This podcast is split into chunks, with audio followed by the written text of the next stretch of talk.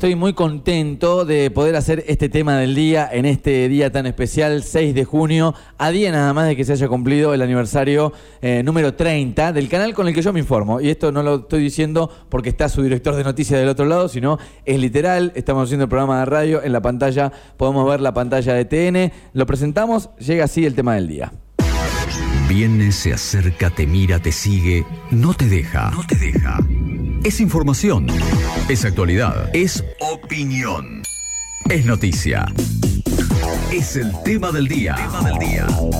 En segundos afuera. Bienvenido Pacho Armanelli, ¿cómo andamos? ¿Cómo andan chicos? Muy bien, todo bien, enjoguizado un poquito también como ustedes. Bajamos un poco, ¿viste? Sí, los quedó decibeles. ahí- quedó ahí el como- ambiente, la enjoguización. Estamos más tranquilos. Un Lindo poquito, para sí. encarar esta nota. Exactamente, en eso pensaba. Justamente, un breve repaso. Un primero de junio del año 1993, a las 7 de la mañana, los periodistas Luis Otero y Silvia Martínez le pusieron la cara a la primera emisión de TN, el canal que en ese momento apostaba a ser la primera señal de cable de Argentina dedicada 100% a noticias. Bueno, justamente cumple 30 años. Al día de hoy es el canal que cultivó el liderazgo en la pantalla de la TV y reúne a la comunidad de noticias con más seguidores en redes sociales y un sitio informativo consolidado entre los cuatro más leídos del país. Por eso es que tenemos del otro lado conectado nada más y nada menos que al gerente de noticias de Artear. Esto implica Canal 13, TN, TN.com desde el año 2018. Que podríamos hablar con él tranquilamente. También un dato para que mucha gente que quizá no lo sabe, el hombre es de Necochea. Exacto. Y que aparte de vez en cuando escucha este programa, Cada así que nos alegra muchísimo recibirlo. Así lo recibimos a Ricardo Rabanelli. Buen día, ¿cómo va? ¿Todo bien? Buen día chicos, ¿cómo están? Sí, Bien. los escucho siempre. No a esta hora, porque a esta hora ya estoy en el trabajo, pero finalmente a la mañana y los primeros minutos de después de las noche estoy, estoy escuchándolos. De hecho, les costa porque los estaba escuchando. El siempre causa un poquito de cosa, ¿no? Porque siempre, una cosa es te escucho cada tanto, otra cosa Claro. es siempre. No, no, es que uno tiene una rutina. Primero es un punto de contacto con, con, con Necochea, que, que es mi lugar. Eh, y nada, a las mañanas yo voy rotando. E- Es el momento de desconexión por ahí un poco con, con el laburo, eh, desconexión entre comillas, pero bueno, salgo a correr, entonces escucho radio, escucho un poco las radios de acá de Buenos Aires y también este me gusta hacer un- un- una pasadita por Neco y los escucho a ustedes. Bien. Así que a Raúl y a, y a Adrián ya hemos hablado varias veces, Pacho, es la primera vez que hablamos, creo nosotros. La primera vez que escuché, escuché Rabanelli, Pacho Ra- Rabanelli, claro, es Armanelli. Es Armanelli. Dijiste, tengo un pariente lejano. un pariente que no conocía, dije. Eh, Escuchame, Ricardo, si lo dejás, lo podemos utilizar como nombre, digamos, ficticio, artístico, ¿eh? Claro. Pacho Rabanelli vendería más que Armanelli, te digo. podemos hacer una historia y, y demás. Bueno, lo primero, lo primero que tenemos que preguntarte es, este, ocupás un lugar central en toda esta estructura y te toca justamente los 30 años, casi nada, ¿no? ¿Cómo lo vivís vos personalmente esta situación? ¿Como una cosa más del día a día o como, no, ok, bueno, esto es un No, momento es- importante. Es fuerte, te digo, y el, el- el día que lo cumplimos fue, fue, fue fuerte porque yo cumplo 30 años en la empresa. Eh, o sea, es loco, pero ah, yo entré a trabajar eh, por una cuestión bastante fortuita, había terminado la, facultad, eh, yo estudié, bueno, comunicación social en El Salvador, había terminado, estaba te- terminando de rendir los últimos finales en, en marzo, en febrero, marzo del 93, bueno, por una, una, una- una cuestión, una anécdota que en otro momento la podemos compartir, pero digo, para no sacar tiempo. No, pero vamos, vamos, que nos encanta, nos encanta. Es, es- es la sé, nota, capaz que la conté en alguna otra charla este, con ustedes, pero eh, en, en aquel momento el periodista político de la televisión era Bernardo Neusta, no sé, este, es- hacía tiempo nuevo en Telefe, bueno, era el programa político por excelencia, eh, polémico, etcétera, etcétera, pero el tipo tenía como costumbre, para los primeros programas de cada año, de cada ciclo, invitaba a alumnos de distintas universidades de periodismo, ¿no?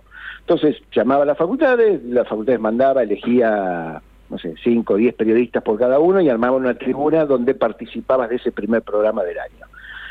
La participación era hacer alguna pregunta o alguna opinión en función de los temas que, el tipo tocaba en, eh, en ese programa. Ya te digo, estaba rindiendo los últimos exámenes, junto con otros compañeros, nos eligieron de la facultad para ir a ese primer programa del 93 de Tiempo Nuevo. Eh, se tocaba, tengo una, realmente no, no, no, no me acuerdo exactamente qué es lo que se dijo, cómo, pero estaba el tema del ingeniero Santos. El ingeniero Santos fuera, fue uno de los primeros casos de eh, vengador de justiciero, ¿no? En un tipo que le robaron un estéreo este, y mató a... Justicia por mano propia, claro. Sí, eh, entonces fue uno de los primeros casos emblemáticos de justicia por, mano propia. Bueno, se tocaba ese tema, era uno de los temas centrales de la mesa. Eh, tuvimos que preguntar al tipo, estaba ahí el, ingeniero Santos, más el abogado, etcétera. Yo realmente no me acuerdo que pregunté, pero en serio, doctor, no me acuerdo y creo que no hay testimonio grabado de ese programa, al menos no lo encontré. El tema es que al día siguiente me llama una ex compañera de la facultad que ya estaba trabajando en Canal 13, en ese momento no existía TN todavía, y me dice, vos dijiste tal cosa o estabas vestido así ayer en el programa, Sí, creo que sí. Bueno, el gerente de recursos humanos te quiere llamar. Ricardo, te detengo eh, ahí, porque me parece pintoresca la, historia y también conocer un poco más en detalle, siento que estamos charlando con, el protagonista justamente de la historia. ¿La pregunta la hiciste queriendo llamar la atención de alguien? O sea, ¿tenías esa intención no, o, preguntaste porque estabas ahí y, salió la pregunta? no, en absoluto. Yo en absoluto uno pregunta ahí sin saber quién está mirando y qué está diciendo. No, no, no. o sea, fue fortuito realmente. Sí, no, no, pero en ningún momento yo pensé quién podía estar mirando eso, que esa pregunta podía llegar a generar todo lo que generó después, que no, no para mí, para mi historia personal.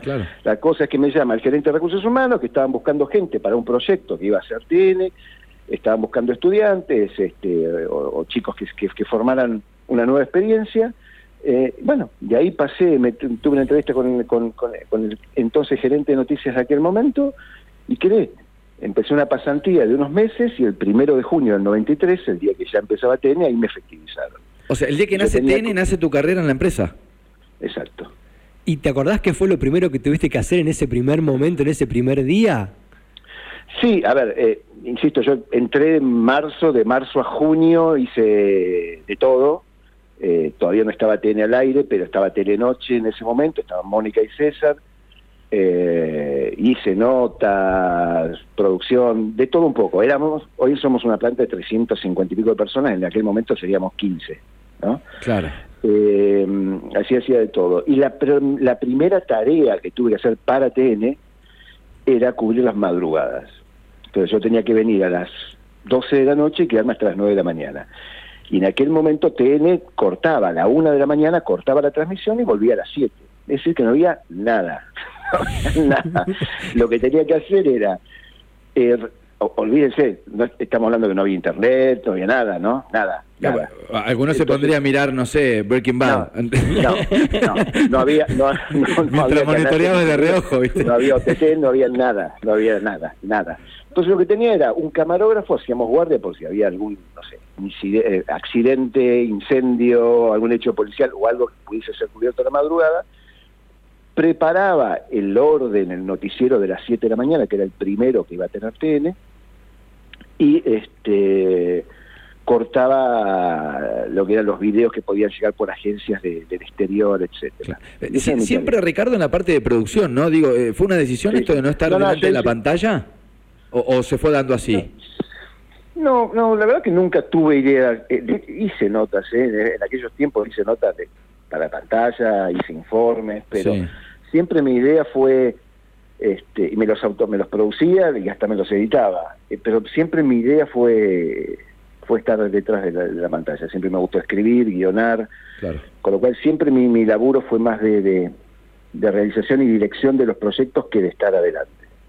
¿Y, en qué Bueno, nada, le hago una breve paso hasta acá, este, de ahí pasé a producir, estuve un año a la madrugada, después pedí el pase porque es insoportable, pasé a, hacerle, a trabajarse en Telenoche con Mónica y César, hacerle los informes especiales, después les produje los programas de ellos que tenían en TN, después hice un año en 360, se acuerdan ver un programa que primero conducía Sergio Guisado, después pasó solo Julián Weich, era viajar.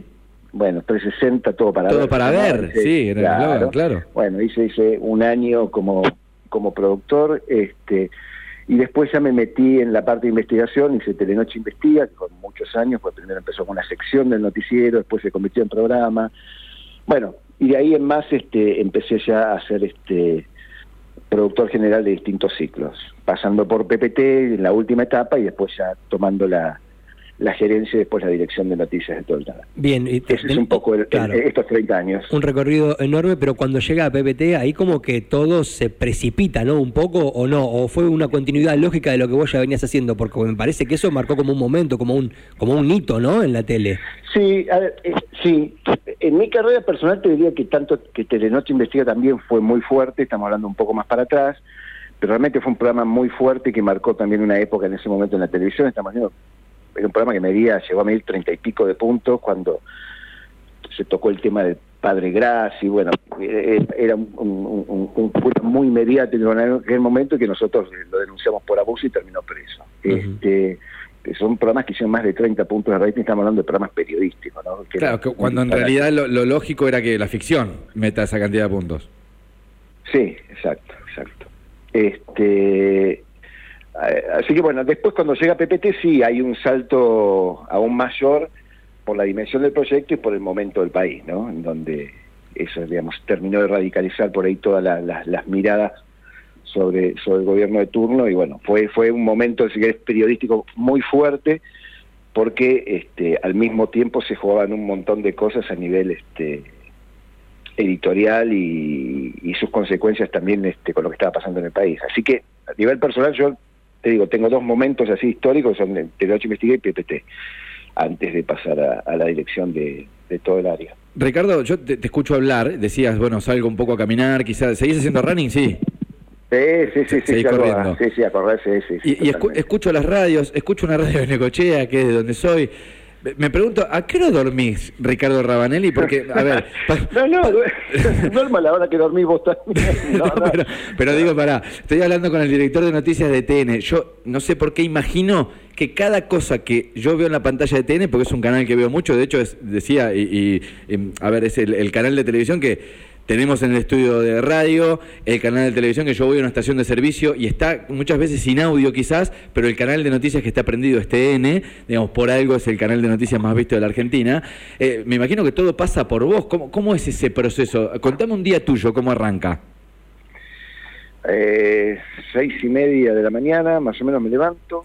Eh, dos o tres veces por semana llevo a mi hijo menor al colegio. Sí. Eh, cuando no llevo voy a correr más temprano, cuando lo llevo voy a correr después de eso. Eh, escucho, leo, digamos, leo los portales generalmente cuando me levanto, eh, salgo a correr, ejercicio, vuelvo, sigo conectado con las radios.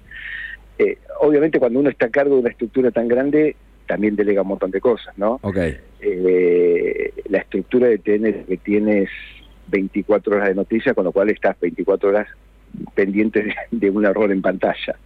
Eh, pero bueno, cada turno tiene también su, su encargado, su jefe, con lo cual eh, la cosa puede funcionar aunque uno esté desconectado unos minutos. Eh, por ahí Bien. el- el- la, pre- la presión que cada uno se pone por, por, por el trabajo y por estar atento es lo que te impide eh, relajarte, pero hay toda una estructura que mantiene, que hace posible que esto, pues si no es, no, no, no vivís. Sería, claro, No, imposible. No vivís, no Bueno, te- te saca- que son te- los siete días de la semana, las 24 horas en vivo, es complicado. Y Habla- hay veces que prefiero no ver lo que pasa. Ah, ok. Bueno, escúchame, hablaste de Telenoche Investiga y hablaste de, de PPT, de, de dos programas, digamos que yo no quiero estar en ninguna de esas reuniones y, y quiero vivirlo a través tuyo, que ya lo viviste y tuviste el valor de estar en esas reuniones en las que decidieron poner al aire una investigación que vos sabías que, a ver, esos 30 puntos de rating no, no eran casualidad. O sea, i- iban a voltear a alguien Sí. o podían dejar preso a una persona con todo lo que eso significa. Eh, ¿Cómo hacías ahí? Porque yo hubiese salido a correr ese día, como, como haces más temprano, ¿viste? Te- ¿Tenés algún recuerdo de esas reuniones en las cuales se puso un material al aire que vos decías, che, me estoy jugando la carrera, mi nombre, eh, todo? Sí, sí, esos días corrí el triple. Claro, claro, ¿cómo haces para desestresar esos días? No, no, no, no, no, es imposible. No. Además tenés siempre, primero, obviamente que tenés una carga... A ver, aunque aunque parezca medio tonto decirlo, digo, la verdad que no laburamos para meter preso o, o- o- o condenar a alguien, ¿sí? Para que el, el laburo que hacemos, la investigación que llevas adelante, tenga algún efecto sobre la justicia en lo posible.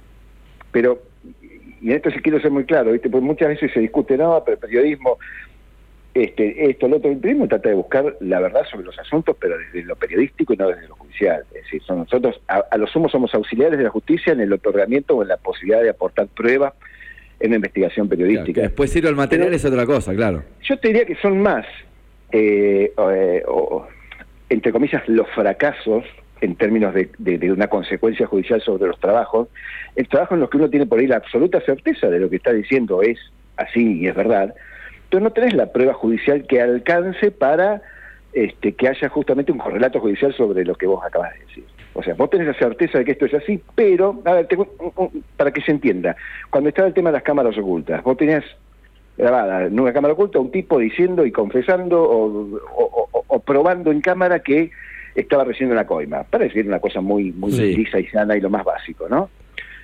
Ahora bien, si esa cámara no había sido previamente autorizada por una orden judicial o no estaba debidamente sellada o bla, bla, bla, bla, bla, bla, esa cámara probablemente, por más que te muestre fehacientemente en el video lo que está ocurriendo, no es tomada como válida este, a la hora de sopesar las pruebas judiciales, ¿entiende? Entonces Sí. vos tenés un hecho que sabés que es verdad, que es real y que ocurrió, pero que no es validado por la justicia porque obviamente no respeta todos los procesos este, que, que demanda el, el- el Código Penal. ¿Está claro? ¿Está ahí? Eh, Sí, Está sí, clarísimo. Perfecto. Entonces, el laburo periodístico no siempre, a pesar de que te pruebe y que diga esto es así, no siempre tiene su correlato judicial. Y bueno, hay que aprender a convivir con eso. Bien. Dicho esto, cuando vos me decías los nervios, y sí, saber que vos tenés, que además siempre siempre tenés una, una- un margen de duda de, che, no la estaré pifiando, chequeamos bien esto, chequeamos bien aquello, to- todo, todo, porque además un, un error en tu investigación o en tu forma de presentar el, el laburo puede echar por tierra con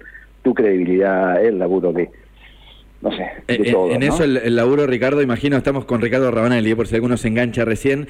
Eh, en eso, eh, me imagino, el, el triple chequeo, digamos que es una función que se hace continuamente. Sobre todo lo que salga, sí, ¿no? Sí, sí, sí, triple, cuatro, pero siempre vas a tener la, la, la, la duda de si no sí. la estás por algún lado. Y, y respecto a eso, a ver, tomaste la decisión, tenés el pulso, lo tomás.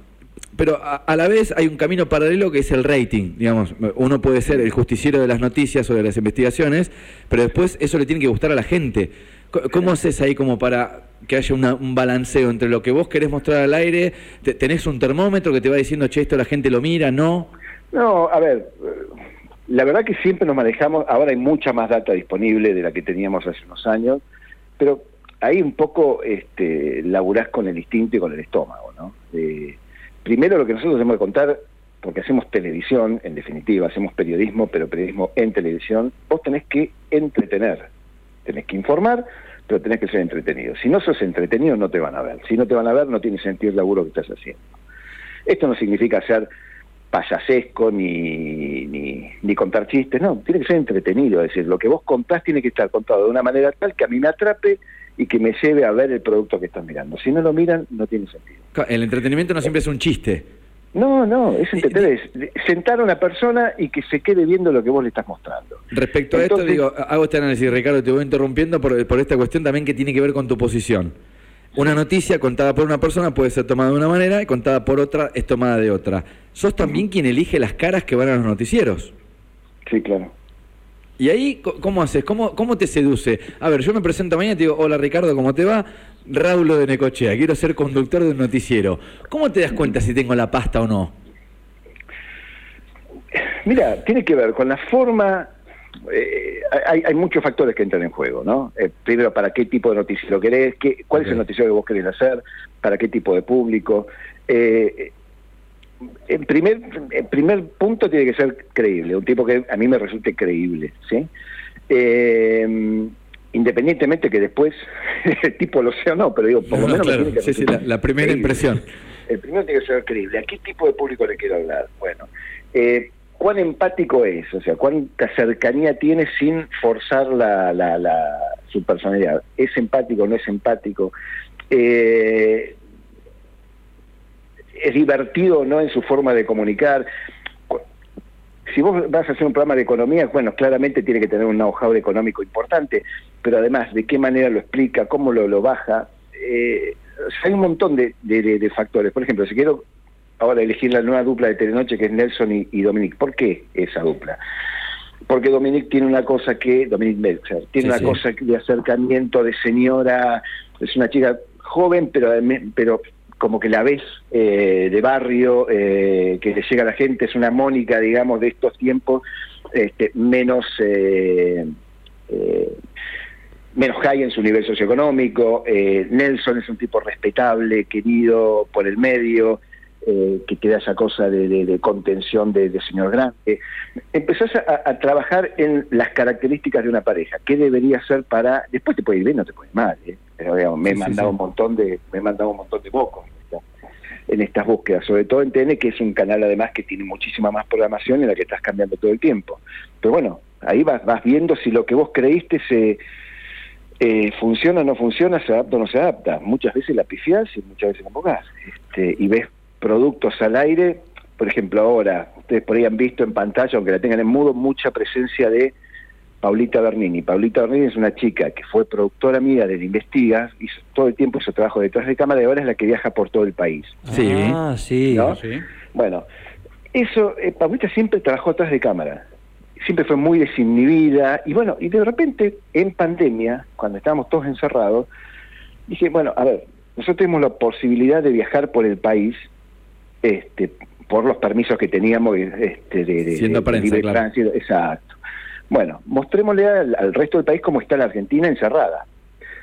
Entonces, en, armamos un micro con dormitorio y todo, porque podías atravesar el país, pero no podías alojarte en ningún lado, y salió ella a abrir esas ventanas, ¿no? Y fue un fenómeno.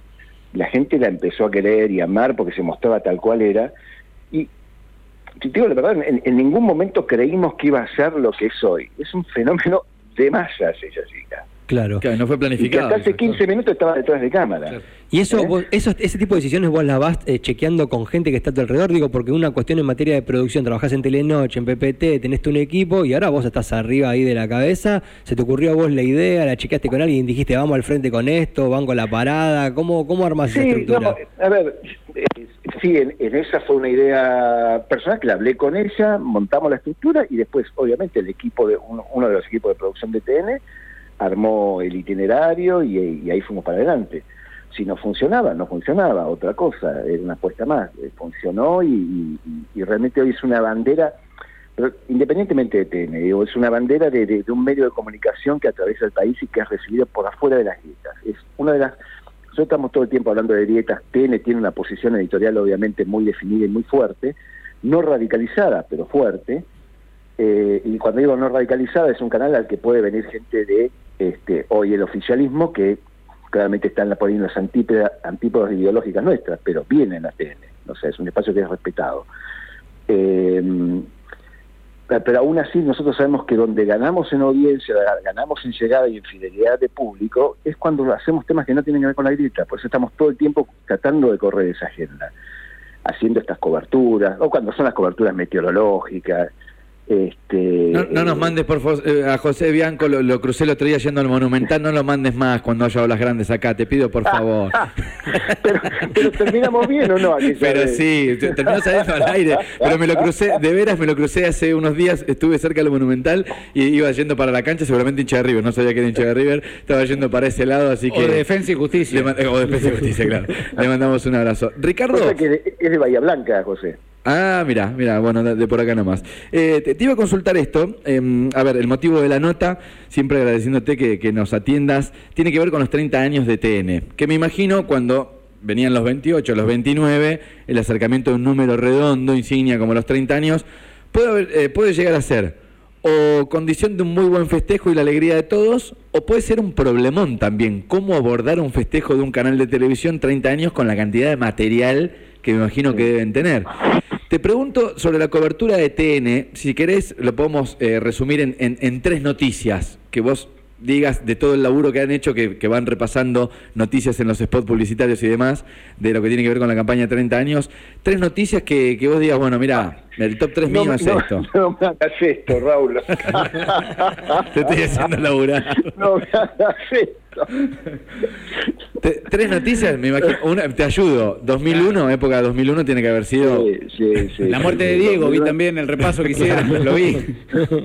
Sí, no, a ver, sí, la muerte de Diego, eh, son esos momentos decís, puta, ¿cómo lo ponemos, no? Che, es verdad. Eh, pero después como que es una noticia que ya está, una vez que la tiraste camina sola y vas atrás de los hechos. El 2001 tenía eh, una enorme carga de eh, incertidumbre, ¿no? La muerte de Diego, ok, murió Diego, ya está. O sea, después vienen los funerales, el recordatorio. medio que tiene como un ceremonial o un protocolo o, llamarle una, grilla o un storyboard que medio que lo seguís. Es más o menos previsible. El 2001 era absolutamente imprevisible. No sabíamos que iba a terminar todo eso. Nos agarró acá, estábamos. a ver, para los que no saben. Eh, Artear, TN, Canal 13 están en medio de Constitución, ¿no? A dos cuadras de Plaza Constitución. Y ese fue un epicentro de, convocatoria y de, de repente se empezó a juntar la gente. Y yo me acuerdo que en ese momento mandamos, ese era un día que salía Telenoche Investiga como programa, salía al aire. Eh, y tenía obviamente un, programa ya armado, pero levantamos todo y empezó aquella noche que era tremenda. Me acuerdo que fue Miriam Lewin, que hoy es hipercá, pero en aquel momento trabajaba con nosotros. A Plaza de Mayo, en ese momento había muy poca gente, y ahí se producen estos fenómenos que genera la televisión de manera absolutamente involuntaria, que es, lo veo en televisión, hay una cámara en Plaza de Mayo, voy a Plaza de Mayo. Y se empezó a llenar.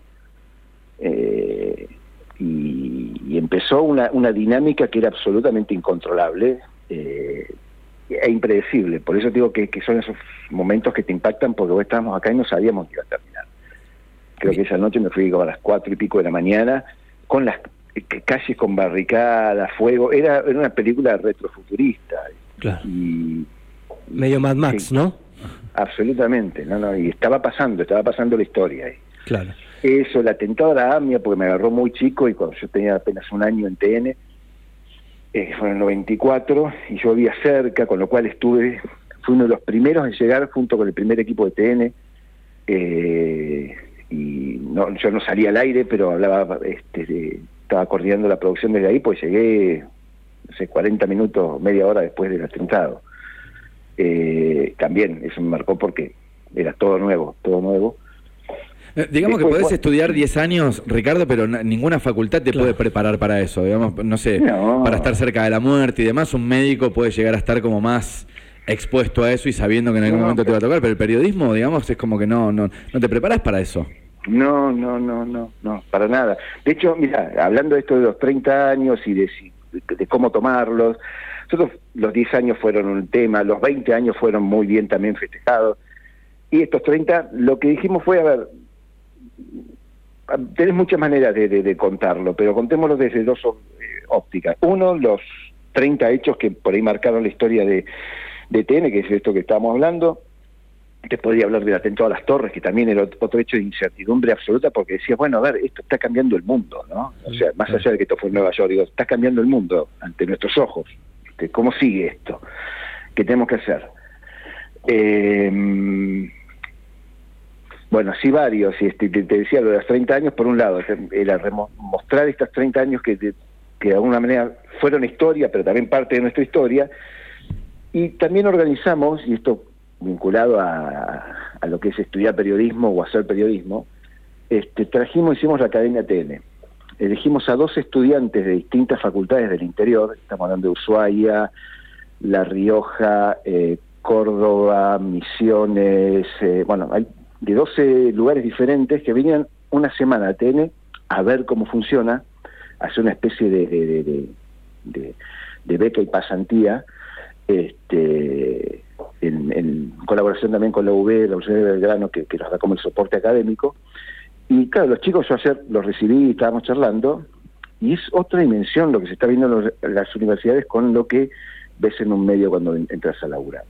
Ahí todavía tenemos un gap, viste, una diferencia muy, muy grande entre el laburo concreto y lo que lo que se está enseñando o el, el, el, laburo de campo no, no se asemeja a nada a meterse en un canal de televisión. Claro, absoluto. Ricardo, ayer este, estoy obligado a preguntarlo, siento la necesidad de tener tu opinión acerca de esto. Eh, se tomó la decisión de sobreseer a Cristina Kirchner. Bueno, el, la ruta del dinero acá es un trabajo en el que vos... De PPT. Sí. sí, de PPT, en el que vos ocupaste un rol absolutamente central desde la producción ¿Te genera algo esto? ¿Te da lo mismo? ¿Cómo- cómo ¿Te moviliza? ¿No te moviliza? ¿Lo tomás? Decís, bueno, está bien, medio que me lo imaginaba. Sí, a ver, primero, la noticia de ayer en realidad fue la, la, la corroboración de lo que había pasado la semana anterior cuando el fiscal Marijuán dice, a ver, yo no le- encuentro elementos para, para, para acusar a, a Cristina Fernández de Kirchner en esta causa. Entonces, si el fiscal se abre, el juez después dice, bueno, si nadie lo acusa, yo no puedo hacer nada. Es un poquito lo que pasó ayer. Eh, a ver, pasó tanto tiempo y tanta, es es un poco lo que te decía antes, ¿no? ¿Cuánto del laburo que vos haces puede tener un correlato judicial o no? Es decir, eh, vos hiciste una investigación donde te aproximaste a una serie de definiciones periodísticas y después la justicia puede decir para mí valen o no valen. En el caso de la ruta del dinero en realidad siempre estuvo todo mucho más centrado alrededor de el vínculo Lázaro-Néstor que Lázaro-Cristina. Eh, eso es un hecho, ¿sí? Ahora bien, desde lo periodístico uno no- es indudable, y eso de hecho está en la causa también, a pesar del sobrecimiento, lo que dice el fiscal es, yo no encuentro elementos para acusarla. Este, no digo que no exista, no digo que esa relación no haya, no, no, no, no, no, no sea así, de hecho hay un- un cientos de cruces de llamadas, lo que no tengo es elementos para acusarla en esta causa. Y bueno, listo, la justicia no lo encuentra, uno seguirá haciendo el laburo periodístico, de hecho, en el laburo de la ruta del acá no era necesariamente una, una acusación, esa en particular, contra Cristina Fernández de Kirchner, era contra todo el sistema y obviamente contra eh, na- nadie puede desconocer el grado de vínculo que tenía ella a través de Néstor con todo este sistema. Es imposible, digamos, absurdo negarlo. Yo conocí el matrimonio Kirchner del año 94, 95, en un viaje que hicimos con Mario Marquich para transmitir cuando era el, el- el conflicto por Lago del Desierto con Chile. Sí. Bueno, fuimos a transmitir, creo que fue la primera vez que transmitimos en vivo desde el glaciar Perito Moreno. Todo el soporte eh, eh, humano eh, nos lo dio Cristina Fernández de Kirchner con Néstor Kirchner en aquel momento. Fueron nuestros anfitriones, nos dieron un helicóptero, los conocí, charlé con ellos, eh, y era imposible desconocer el vínculo que había. Y en ese momento nada, estamos muy lejos de imaginar lo que iba a ocurrir, no sé, este, 10 años después, ¿no? Claro, pero, pero estuviste Eh, ahí. Eh, Ricardo, eh, te, te consulto esto, te, te voy a hacer las últimas dos y por supuesto agradeciéndote infinitamente. Nos distinguís saliendo al aire hace un par de minutos largos ya que estamos que estamos charlando eh, sobre el laburo y no, no, no, no me refiero a esta causa en particular, sino sobre el laburo que han hecho con Tenoche Investiga, que son laburos picantes. Eh, ¿Amenazas recibiste alguna vez? No. Nunca. O sea, siendo el hombre detrás No, de la noticia y de las investigaciones. No, personalmente no. ¿Algún No, llamado por teléfono que te haya, te haya hecho dudar de, de tu... De tu... Sí, sí, sí, llamado sí, algunos incidentes de domicilio que nunca fueron aclarados, pero sí, pero no tengo ninguna constancia de que haya sido por tal o cual cosa. ¿Nada de esto en algún momento te puso en dudas tu profesión, digo, de, de soltar, de dedicarte a otra No, cosa? o no. No, no, no, no, no, no, no, no, tampoco lo pongo en esos términos épicos o no, no, no. Bien. No, Te- teniendo en cuenta esto, 30 años... Perdón de- que, que la baje, ¿no? Porque está No, buscando no, no, no, no, di- digo, no, no, no, En ese es que- sentido, soy totalmente honesto. Es ¿no? clarificador porque entiendo que, nada, manejabas una información que es muy pertinente al mundo en el que vivimos, que puedes haber llegado a recibir alguna amenaza. Eh, te, te consulto eh, la, la última, ahora sí. 30 años de TN, me voy al otro número redondo, decís que nada te va a hacer declinar tu trabajo, me imagino que en los 40 de TN vas a estar ahí presente, no sé en qué papel. Mandate un mensaje, Ricardo, a- al hombre dentro de 10 años, que yo te haga esta nota que te haga recordar este archivo. ¿Qué te imaginas de TN dentro de 10 años? ¿Un mensaje para mí o para TN? Para lo que quieras, Para, para- mí mismo. No, para para, vos mí mismo, mismo, yo me, sí. me- me- mira, eh, baja un cambio y disfrutar. Ok. Bien. ¿eh? Baja un cambio y disfrutar. Eh, creo que está buenísimo tomar el laburo con intensidad. Yo llevo un montón de tiempo y creo, nada, este, eh, nunca me la creí acá, ¿no? Este, fui haciendo una carrera que, que- que fue llevando a esto sin siquiera proponérmelo. Eh, pero creo que hay que disfrutar de, de, de dónde estamos parados y de tratar de ver un poquito hacia atrás y ver el, el laburo que estamos haciendo. Y ojalá, ojalá, digamos, no hablamos, y, y les agradezco, de la política de estos días, pero eh, realmente estamos complicados, estamos muy complicados, ¿no? Este, todos. Este, así que estaría bueno bajar un cambio eh, independientemente de las radicalizaciones y de las que sabemos de, de qué es lo que funciona y qué es lo que no funciona, o sea, porque acá todos tenemos claro, digamos, qué hay que hacer para medir más o qué hay que hacer para medir menos. Pero tampoco entregar algunos valores o, o la dignidad, este, pues puedes estar de acuerdo no con una posición editorial y para eso vas a consumir uno u otro medio. El Sí. tema está en la honestidad con lo que lo haces, ¿no? Y eso creo que, que por eso aquella vez que, que hoy lo dijiste cuando me enojé por lo de lo de las camaritas de Necochea, te digo, no, no, pará, la camarita no funciona, no es por una cuestión de plata, no funcionan porque no funcionan desde allá. Y, y lo pudimos Entonces, entender, fue como nuestro Eh, trabajo de claro, campo, sabés, Ricardo. Bueno, es una cosa, una, una cosa, una, y cada, cada tanto cuando no aparecen me llaman y dicen, che, ¿por qué no está? Y porque no funciona, chicos, arreglenla, está allá el problema. Pongan una Este, cámara nueva, déjense de joder. Claro, este, no, y compraron y pusieron una en Quequén también y la Claro. ponchamos, pero bueno, eh, y también hay que entender que hay 700 cámaras en todo el país, ¿no? Que Ken está pleno, ¿eh? lo, lo he visto. Sí, sí, sí, pero independientemente de eso es, a ver, esta cosa de que uno toma, por ahí es un, un error, ¿no? Pero por ahí les pasa a ustedes también, eh, toma el laburo y, y- como algo muy personal, entonces cuando se hace un cuestionamiento o algo que tiene que ver con este una operación o mala leche, lo tomo como algo personal. Lo tomo como algo personal, porque en, en definitiva los errores que pasan en pantalla también los tomo como algo personal. Eh, ATN, ¿cómo lo ves? Canal líder de noticias, ¿no? A los 40. No, Ricardo, ¿lo tenemos? ¿se nos acordó? No. ¿Estás ahí? Eh, esa- ahora sí te escuchamos Ah, perfectamente. perdón. Te, te Uy, consultaba. justo era el remate, le, le- le caí el remate. Esa- no pasa nada, lo editamos, queda hermoso después. Escuchá, ¿cómo ves a TN eh, a los 40 años? Eh, no, lo veo muy bien, lo veo muy bien, pues está, es muy sólido, digamos, está, está, muy bien como marca, ¿no? Como una marca esto que atraviesa todo el país, que está creciendo mucho en lo digital también, con lo cual no es un, un medio que esté atado únicamente a la televisión, está creciendo su sitio online, está muy bien, las redes este, la rompen, así que bueno, hay una presencia también en Latinoamérica, yo creo que es la marca a la que, a la que tenemos que apostar y que ojalá sea la marca de un país que nos encuentre en 10 años un poquitito este, menos peor.